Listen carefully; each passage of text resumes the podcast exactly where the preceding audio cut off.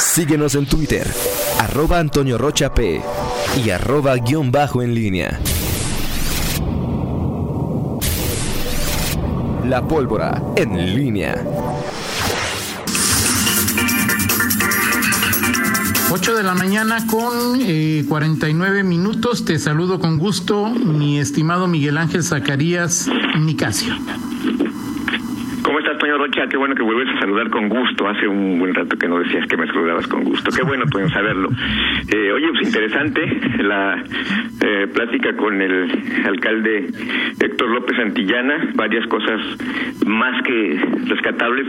Eh, me quedo con esa frase y que fue bueno, coincido con ese sentimiento que, que manifestó el alcalde eh, hoy que veía, revisaba los eh, los diarios el, en, internet y, y, y, bueno, pues me quedaba con esa sensación de confusión que te daba, que, que te comentaba en la primer, el primer bloque, de pues estas señales cruzadas que hay y que el alcalde señala que el ciudadano pues más en este momento, insisto, regresar a la fase 1 en donde, pues el quédate en casa, el confinamiento, no salgas, no hagas, y, hoy entre eh, que si domamos la pandemia, que si todavía no la domamos, que eh, hay que salir, pero el pico de contagios está muy alto, qué actividades, qué no, eh, cuántas cifras, cómo, cuándo salimos, eh, en fin, eso a, esos mensajes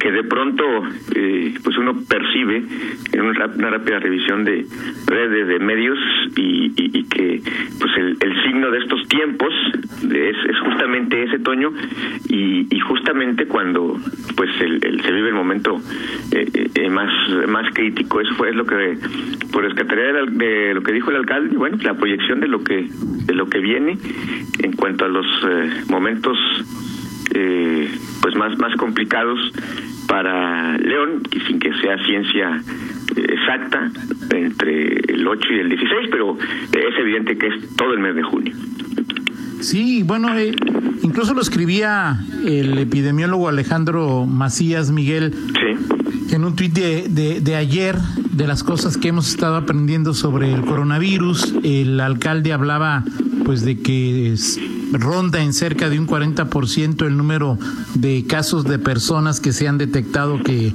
son asintomáticos. Es obvio que entonces ellos eh, eh, eh se van a curar y, y bueno, podrían eventualmente salir a la calle sin riesgo de contagiar a nadie.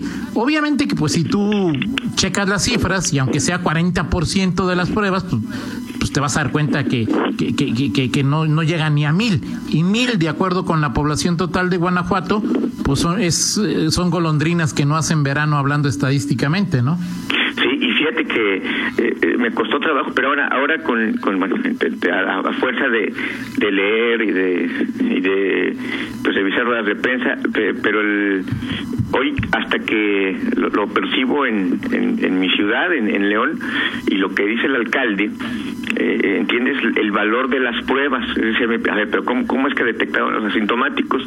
Bueno, pues haciendo pruebas a, a quienes claro. con, a quienes habían tenido contacto con quienes sí mostraron síntomas, y entonces ahí te das cuenta, oye, pues es que a quien estaba aquí contigo, con quien te reuniste, pues tenía el, el, el coronavirus, el COVID-19, y, eh, y ahí fue donde detectan este estos asintomáticos, y entonces, pues creo que es, es ahí el valor, el gran valor de uno de los grandes debates de eh, no solamente en, en, Guanajuato, sino a nivel nacional, del valor de las pruebas, por qué es necesario hacer tantas pruebas, o sea, y, y no quedarte simplemente con el diagnóstico de cuántos casos tienes, eh, sino el tema de los asintomáticos que, pues con este dato, Toño, seguramente debe haber pues más asintomáticos, no solamente claro. los que has detectado, son los que has detectado, pero hay más.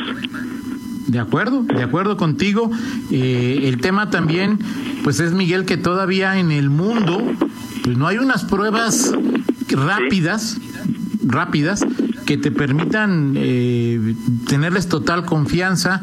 Y Rita ha platicado con el doctor Juan Martín, con el alcalde, lo ha dicho también el secretario Daniel Díaz, el subsecretario Gatel. Todavía generan muchos falsos positivos y negativos las pruebas rápidas, ¿no? Las que podrían sacarnos de un problema. Exactamente, exactamente. Y bueno, estamos ahí este, con eso que escribió el alcalde. Bueno, que prueba no se trata nada más de comprar pruebas, que, que como ya hemos aprendido también detectan falsos positivos, pero también falsos negativos.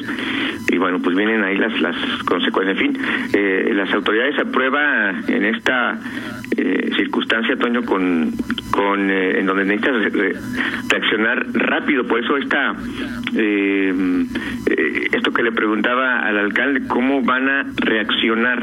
¿Cómo vas a tener el parámetro para reaccionar con, la, con la famosa diferencia de los casos? Que la, foto de, de hoy, que estamos a 3 de junio, pues es quizá lo que lo, lo, que los rescoldos o lo que se manifestó a, por ahí entre el 20 y el 25 de mayo.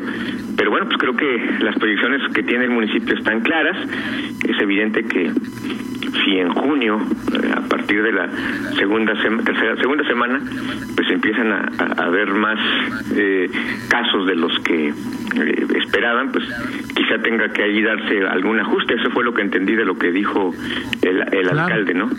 Ahora es un modelo matemático, es una predicción, no es un mandamiento, entonces, pues es complicado, Miguel, ¿eh? Sí, y, lo, dejó claro el alcalde, dijo, eso es, es, un modelo que tiene un margen de, de error, pero pues es, es, lo oficial y lo, y lo que tenemos. Seguramente tendrán otras referencias, pero pues el modelo eh, al que se están ciñendo las autoridades, pues tiene que ver con, con, esto, eh, justamente es lo que hay, lo que está disponible y, al final pues es, es también, desde la otra perspectiva, pues las autoridades tienen armas, Toño, y, bueno, el, el, adversario eh, más temible o más importante ahorita es justamente que tienes que ir reaccionando sobre el tiempo y frente a una enfermedad que pues no, no tiene eh, vacuna y que evidentemente pues no la tendrá en, el resto del año que es eh, donde se está manifestando esta primera eh, oleada de, de COVID-19 mientras lleguemos a la ansiada inmunidad de rebaño que pues, quizás no alcanzaremos en esta primera en esta primera oleada, ¿no? De acuerdo, de acuerdo contigo. Ya, estaremos pendientes y seguiremos charlando de este tema. Y ayer en el Congreso, ¿qué pasó, Miguel? Nada, nada, nada importante en cuanto a, iniciativas. Me parece interesante la, eh, en cuanto a, lo que plantea la iniciativa del PAN de los famosos eh, deudores. Ahí se me fue. Este, ay, perdón, alimenticio, alimentarios. Alimentarios, deudores alimentarios. Me parece una, una propuesta interesante. Habrá que ya platicarla con calma, pero es una iniciativa de ley. Apenas se va a radicar y se va a iniciar su discusión. Más allá de ello, eh, un tema por ahí de violencia digital que viene a reforzar lo que ya que ya se había aprobado. De manera, en los temas sustanciales, eh, eh, poco de, lo que surgió ayer. Otra vez el debate de que si la Federación, que si AMLO, que si los programas, bueno, ya sabes este tema. Pero bueno, se quedó la, nota fue Ernesto Peto. Me preguntabas, provocador como eres siempre, que, que si me parecía mejor Ernesto Prieto o el que estaba. Sin lugar a dudas, Toño, te diría que Ernesto Prieto, eh, o sea, que prefiero Ernesto Prieto y me explico. Es decir, este David Landeros es un personaje que se encontró pues en la lotería con una diputación. No sabía para lo que era y, y lo peor de todo pues, es que era eh, ni siquiera se mostró sus, sus habilidades pocas que tenía o, o, nulas. Eh, y lo peor de todo fue que pues era manipulado pues por por otros eh, y que luego lo hicieron víctima y terminó peor de lo que empezó. Este me parece que Ernesto Prieto desde mi punto de vista le veo tablas, Toño, para ser la piedra en el zapato de Acción Nacional. No es un hombre brillante ni inteligente, pero es de esos este, cuchillitos de palo que pueden servir a la oposición para abrir cancha. Problema es que no sé si Ernesto Prieto, eh, no, sé si le llegó antes este momento, pero en, en lo general, pues eh, hablemos de sus ansias por ser dirigente estatal, de recuperar la dirigencia.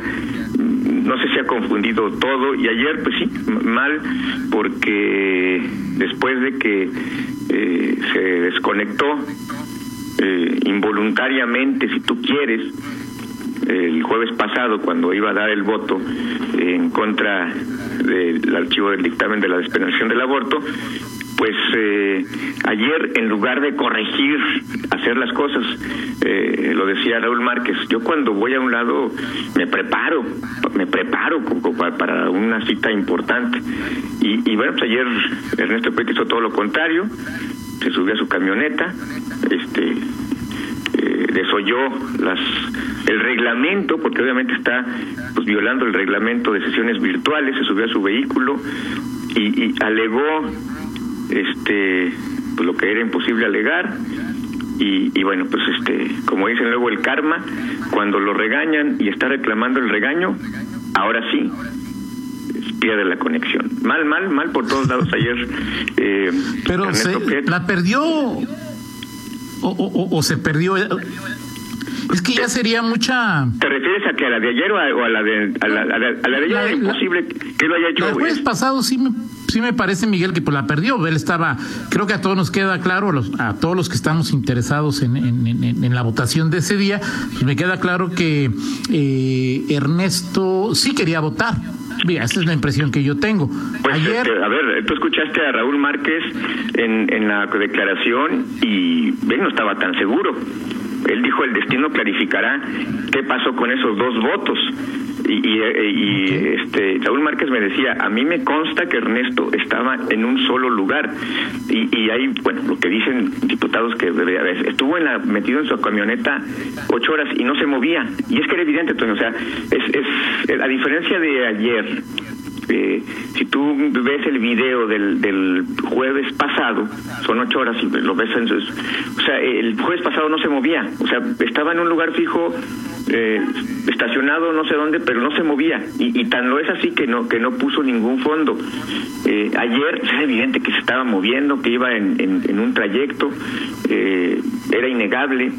Eh, pero bueno, te digo, a, tu, a tu, tú dices que el, jueves pasado, bueno, el que expresó las dudas fue Raúl Márquez. Eh, digo, yo lo digo, Miguel, porque pues él presentó la propuesta. Yo me imagino que. Totalmente de acuerdo, sí. Pues, ¿Por qué se desconecta? Pero bueno, pues ahí está. A mí me sorprendió Raúl Márquez cuando dijo el destino clarificará qué pasó con esos dos votos, el de Ernesto y el de Carmen, que eh, se inventó una reunión este, X en Apaso el Grande para no estar en esa sesión.